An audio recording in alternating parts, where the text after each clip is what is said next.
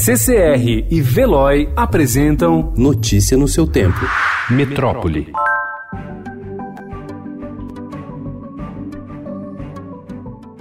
Após pressão, o governo Jair Bolsonaro decidiu enviar um avião para resgatar os brasileiros sobre quarentena na cidade de Wuhan, epicentro do surto do novo coronavírus. Ontem, um grupo de brasileiros que vive na região divulgou vídeo na internet pedindo ajuda. Nós, cidadãos brasileiros na cidade de Wuhan, escrevemos-lhes esta carta para solicitar o auxílio do governo brasileiro no retorno ao nosso país. Nós somos homens, mulheres e crianças de vários estados e regiões do Brasil, estudantes e trabalhadores indivíduos e famílias de brasileiros na China. O governo federal não informou o número de repatriados, mas a embaixada do Brasil em Pequim estima ver 70 brasileiros na região. O grupo vai ficar isolado por 21 dias e o governo enviará ao Congresso uma medida provisória que prevê procedimentos de quarentena em casos de epidemia.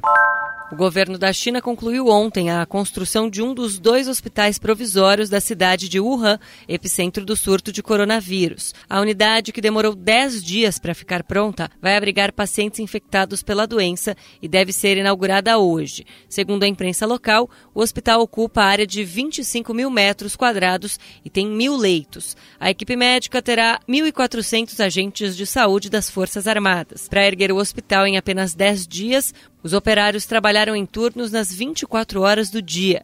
Estima-se que cada um deles recebeu cerca de 740 reais, três vezes acima do que os trabalhadores da categoria costumam receber no país.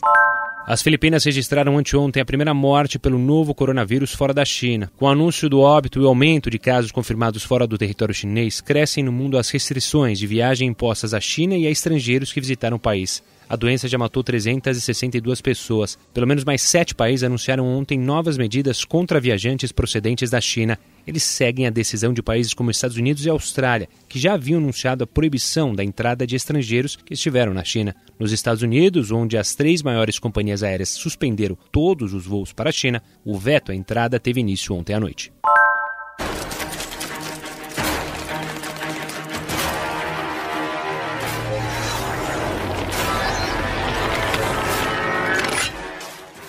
A TV do quarto de Arthur, de 12 anos, está com a tela quebrada desde novembro. Ele ficou irritado com uma derrota no jogo Fortnite e atirou o controle na tela os pais definiram que o filho vai ter de comprar outra televisão com a mesada de 100 reais. Até lá fica sem videogame. O Fortnite é o mesmo que foi proibido em colégios do estado do Kentucky na semana passada. O órgão local citou o teor violento do jogo para vetar torneios escolares desse game. A proibição reacende o debate sobre a influência dos brinquedos eletrônicos no comportamento de crianças e adolescentes. Notícia no seu tempo. Oferecimento CCR e Veloy.